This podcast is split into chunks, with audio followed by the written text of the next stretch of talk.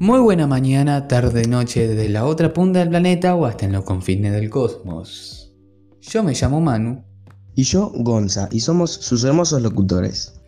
Ya sabiendo quiénes somos, les voy a explicar que en este programa se habla de múltiples temas importantes, únicos e inigualables. Hoy estamos para hablar de la ecología, que si te soy honesto nunca había escuchado de esta. Por eso, hemos llamado a unos expertos de esta materia, me acaban de decir que también van a estar los estudiantes estrellas de los científicos que vienen hoy, que ayudarán a nuestros invitados a explicar. Ellos utilizarán un poco de su tiempo para hablar, explicar, justificar y que nos hagan entender a nosotros y a la audiencia que nos está escuchando lo importante de entender la ecología y el bien que le haríamos al medio ambiente entendiéndolo. Para todo esto buscamos tanto mi equipo y los dos un poco de información y escribimos un par de preguntas únicas y extravagantes que iremos develando al pasar de la entrevista. Todo esto y más en Verdades del Mundo.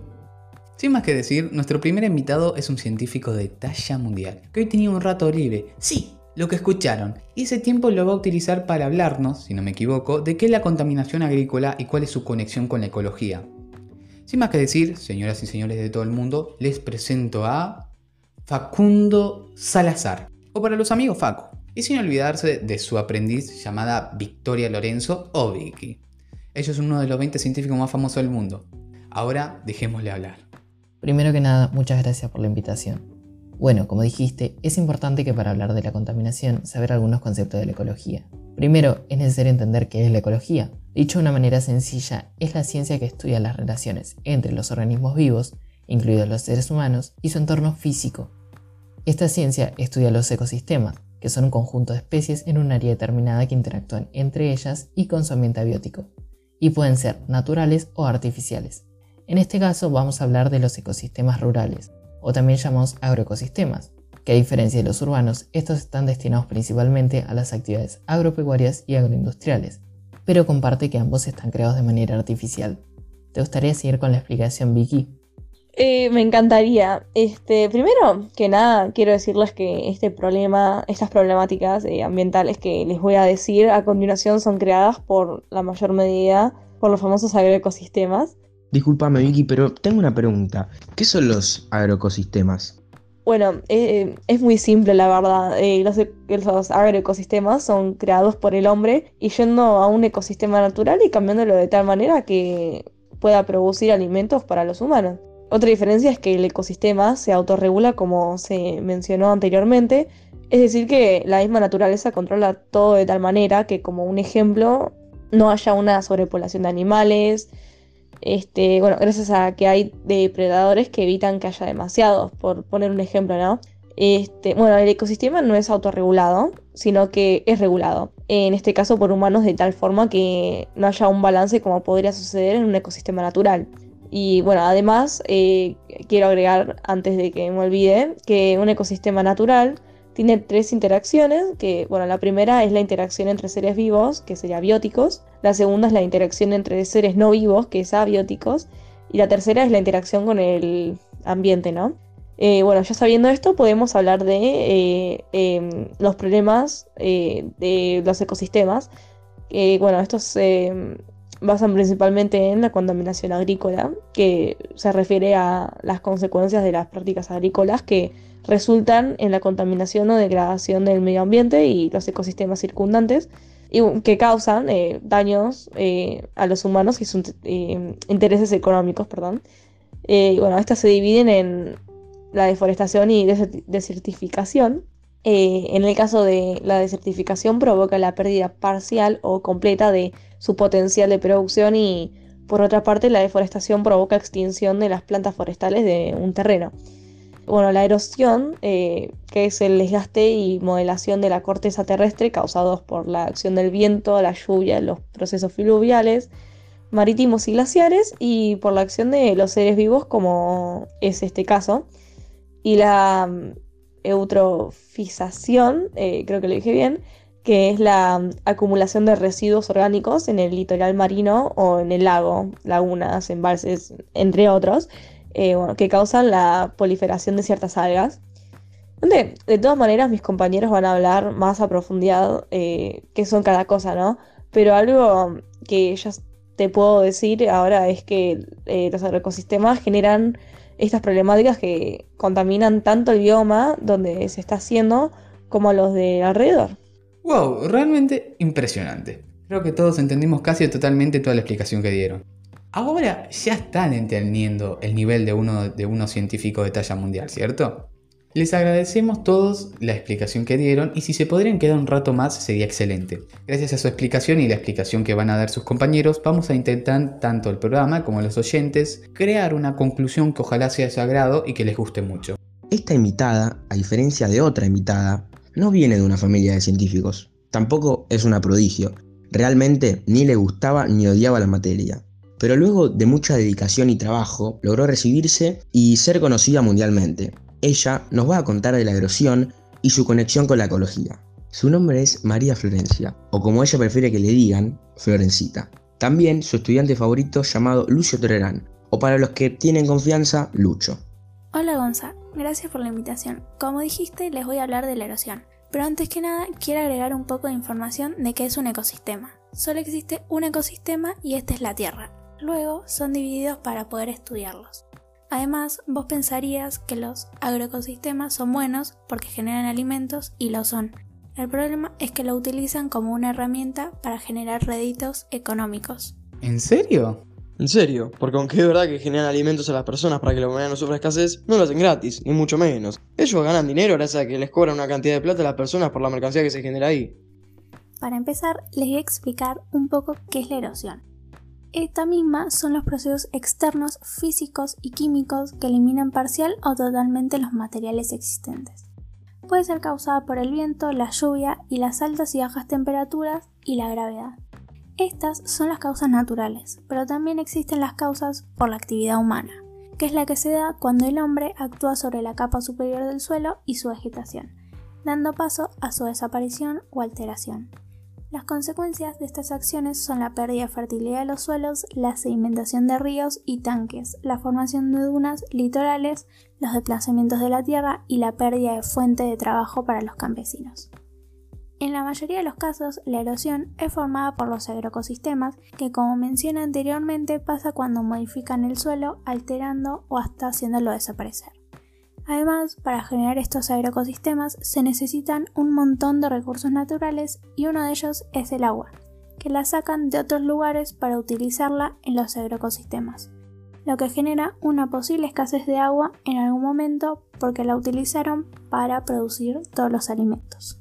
Quiero seguir yo, ¿puedo? Porfa, porfa, porfa. Bueno, pero no te confundas que estamos en público. No te preocupes, voy a dar lo mejor de mí para explicar correctamente. Ahora sabiendo todo lo que dijo mi compañera, le voy a explicar los tres tipos de erosión que existen. Está la hídrica, conformada por la marina, ¿sí? Fluvial, pluvial, glaciar y por cambios de fase y es causada por la lluvia. Tiene como consecuencia la lenta descomposición de la superficie de las rocas, el trasplante de dichos sedimentos a otras regiones, la destrucción de los suelos y la posterior disposición o acumulación de sedimentos en nuevas regiones de la superficie del planeta. No nos tenemos que olvidar de la eólica, ¿sí? que está causada por el viento y sucede donde la vegetación natural crece escasamente. El viento actúa sobre el relieve de acuerdo a las características climáticas del sitio. En las zonas desérticas modela como la superficie, al perfilar las dunas o formar los desiertos de piedras. En las zonas húmedas y áridas se produce el trasplante de materiales finos tales como el loess, originando relieves planos ligeramente ondulados. También está la gravitacional, ¿sí? que está causada por la acción de la gravedad, principalmente hace caer las rocas y piedras hacia abajo, ¿ok? quedando en las zonas más bajas de las laderas. Bueno, eh, espero que les haya sido entretenido la explicación y bueno, ya sé que entendieron, por eso no les pregunto, somos profesionales por algo. Sin más que decir, le dejamos seguir. Realmente impresionante, me dejaste sin palabras. Y no creo que haya sido el único que le haya pasado. Les agradezco mucho sus participaciones y están invitados a escuchar luego nuestra conclusión. Ahora que me doy cuenta, eso rimó. Nuestro penúltimo invitado es top 3 en América. Es a mi manera de ver un capo de su profesión. Y como persona también. No hay mucho que decir, lo más probable es que todos lo conozcan. Él nos va a hablar de la eutrofización y qué tiene que ver con la ecología. Él es Antonio Goldstein, o para los amigos, Anto. Bueno, eh, ya puede empezar a explicar. Me parece que se olvidaron de mi estudiante. ¿En serio? ¿Y cómo se llama? Me parece que se llamaba Lautaro Necme. Me llamo Lautaro Neme, sin la G. Qué gente inculta, ellos van a ver de lo que soy capaz. Bueno, ya puede empezar Gran Profesor Anto a explicar.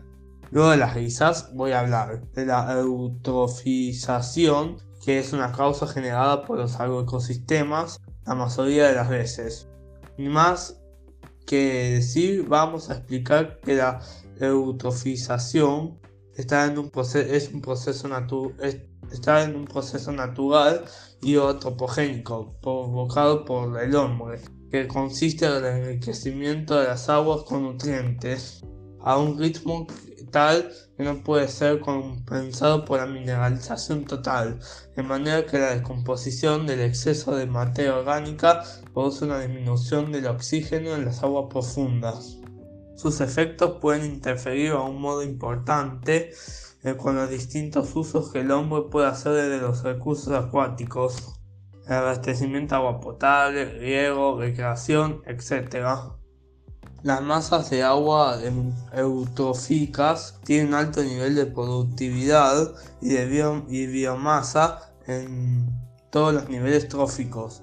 Proliferan las algas, tienen agua profundas pobres en oxígeno y un crecimiento intenso de las, plantas acuáticas. En contraste, los cuerpos de aguas oligotróficos poseen concentraciones bajas de nutrientes, poseen una mayor cantidad en las comunidades de plantas y animales, un bajo nivel de productividad primaria y de biomas y una buena calidad de agua para distintos usos.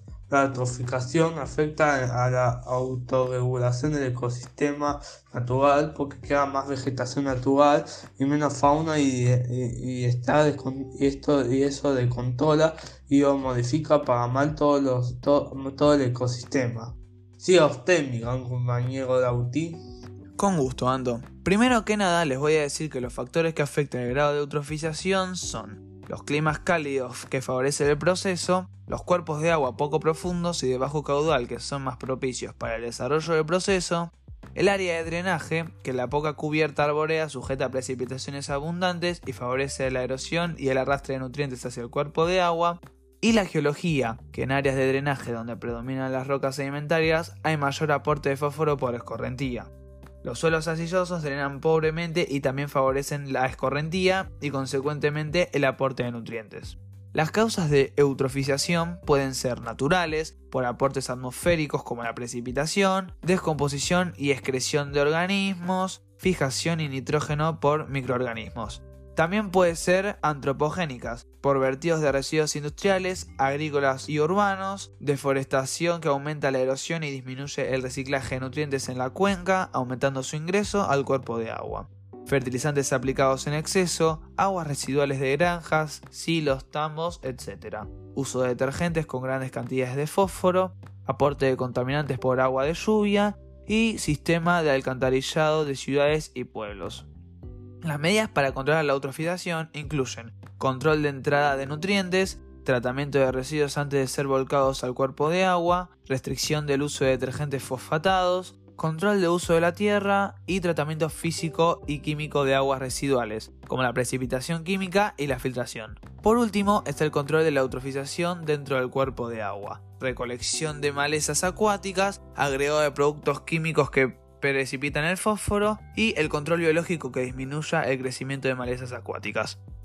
Impresionante. Es como si fueran mejorando al pasar las entrevistas. Creo que no hay nada que decir. Le voy a hacer la misma oferta que les hice a sus compañeros y espero que la hayan pasado bien en el podcast porque nosotros claro que lo hicimos. Nuestra última invitada viene de una familia de científicos que investigaron desde los rincones más oscuros de la Tierra hasta las estrellas más lejanas del universo. Se decía que ella nació siendo una prodigio de gran nivel, que hoy nos va a explicar qué es la desertificación y la deforestación, y su hermosa conexión con la ecología. Bueno, realmente muy linda la conexión no sería, pero me entienden, ¿cierto? Sí, sí, sí era bueno el chiste. Mejor me calle y sigo con la presentación, sí, sería lo mejor. Ella se llama April Escriniero o Abby para los Friends y a su compañero supuestamente en la infancia, Pedrito.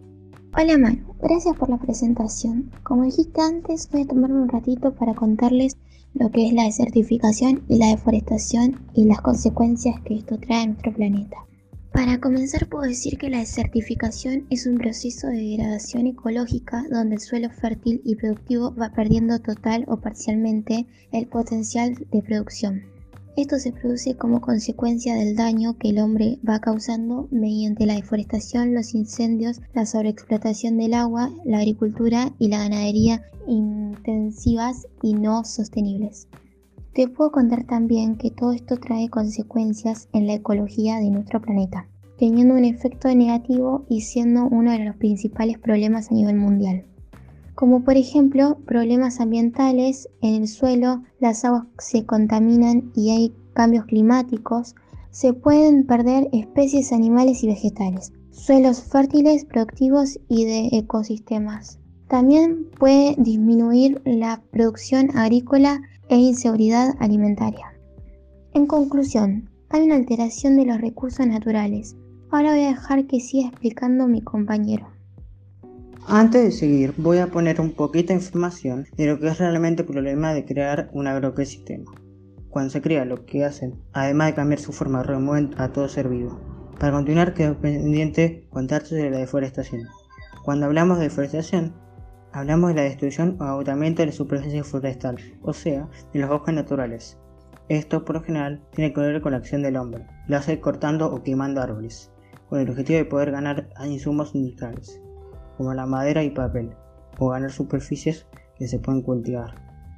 Sabiendo esto, puedo decir que la deforestación destruye la calidad de los suelos, contribuyendo a la erosión.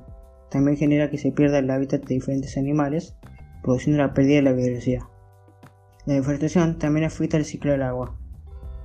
Bueno, Manu y Gonza, espero haber sido claro en mi explicación y que haya servido para ser más conscientes del cuidado de nuestro planeta. Bueno, mi primero que nada les agradezco a Facu, Vicky, Flor, Lucho, Anto, Lauti, Necme, Abby y Pedrito por toda la información y explicación que dijeron a lo largo de las entrevistas.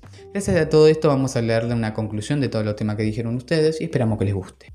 Mi conclusión comienza diciendo que un ecosistema son las interacciones entre individuos de una comunidad y su medio, es decir, un tercer componente. Les recordamos que el resultado de las interacciones resulta en un equilibrio dinámico y frágil que establece la capacidad de autorregulación. Además, podemos decir que los agroecosistemas y ecosistemas artificiales que significan lo mismo. Ahora paréntesis. Sé algunos lo saben, la mayoría. Pero viste, siempre existe un distraído, específico porque, más que nada, porque siempre existe un distraído, que no le da bolita, que estaba haciendo otra cosa, directa, o directamente no importa el tema. Bueno, específico para que después digan, ay, no, no, pero esto no tiene sentido, te está dando cosas distintas. No, es lo mismo, solo que de distinta forma de decirlo. ¿Entendieron? Listo, perfecto. Cierro paréntesis y seguimos. Estos son creados por el hombre y todos los agroecosistemas son hechos por una razón, para el alimento. El problema es que a la hora de producirlos cambian el ambiente original para crear uno donde se pudieron producir estos alimentos, como si estuvieran en su entorno natural. Esto lo que genera son distintas problemáticas ambientales, como la deforestación, la desertificación, la erosión y la eutrofización. Estas problemáticas son de los muchos problemas que generaría crear un agroecosistema. Además, esto hace que las especies que vivían en el ambiente original sean desplazadas a otros ambientes donde no están acostumbradas o directamente a zonas urbanas, lo que poco a poco generaría su extinción. Otro tema es que aunque generan estos agroecosistemas para generar más alimentos y que la gente no sufra escasez, el tema es que los empresarios venden los alimentos, lo que genera que la gente que no tenga el dinero para comprar los alimentos sufra hambre y también hay que recalcar que cuando un agroecosistema es creado contamina tanto porque, los, porque muchos empresarios que crean los agro intentan gastar la menor cantidad de dinero al crearlos, aunque esto signifique que se contamine un montón el ambiente. En pocas palabras, el mundo estaría menos contaminado si no existieran los agroecosistemas, aunque genere escasez de comida a nivel mundial. ¿Hay alguna forma de crear un agroecosistema sin contaminar tanto? Pregúnteme que para eso estamos en un programa. Dios mío, así no se puede. ¿Hay alguna forma de crear un ecosistema sin contaminar tanto? Gracias por preguntar. Y respondiendo a tu pregunta, sí. Yo creo que existe una manera de crear un agroecosistema sin contaminar tanto. A ver, por lo que sabemos, lo que crean estos agroecosistemas son empresarios que buscan la opción más económica que les haga dar la menor cantidad de dinero posible para crearlos. Aunque esto significa que haya una mayor contaminación que si intentan gastar más dinero. Entonces, si los empresarios quisieran decidir a la hora de crear un agroecosistema ir a la opción menos económica, es decir, la de gastar más dinero, la contaminación se vería reducida un montón. Además, si se pudiera salvar a las especies, tanto de animales, de plantas, y poder llevarlas a una hábitat segura y no echarlas como se está haciendo en reiteradas ocasiones, podríamos salvar muchísima biodiversidad, que es destruida casi siempre. Bueno, esta sería una manera de hacer un agroecosistema sin contaminar tanto. Obviamente es una teoría, teoría para los inteligentes, teoría, no soy experto en la materia. Entonces no les puedo asegurar que funcionará al 100%. 100%, ¿eh? 100%. Pero por lo menos espero que le haya sido coherente e interesante. Bueno, esta fue nuestra conclusión. Esperamos que no nos hayamos confundido y haber dicho justo lo que los expertos querían que dijera. Lo único que voy a decir es, les agradezco a los que vinieron por utilizar su tiempo hablándonos de algo tan importante como es la ecología. Obviamente también agradezco al programa primero por haber traído a nuestros invitados de hoy que son alto capo de la vida y de todo. Y segundo por haberme dejado estar en, en las entrevistas y obviamente les envío saludos a los oyentes que nos están escuchando. Porque si no, yo en otro programa no sería nada, nada. Ustedes son lo más importante. Espero que les haya gustado. Y nos veremos muy pronto con otros temas muy, muy importantes. O no, quién sabe. En nuestro excelente programa llamado Verdades del Mundo.